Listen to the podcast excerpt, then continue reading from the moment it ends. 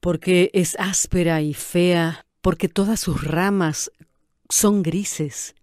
Yo le tengo piedad a la higuera. En mi quinta hay cien árboles bellos, ciruelos redondos, limoneros rectos y naranjos de brotes lustrosos. En las primaveras todos ellos se cubren de flores en torno a la higuera, y la pobre parece tan triste con sus gajos torcidos que nunca de apretados capullos se viste. Por eso, cada vez que yo paso a su lado, digo, procurando hacer dulce y alegre mi acento, es la higuera, es la higuera el más bello de los árboles, todos del huerto.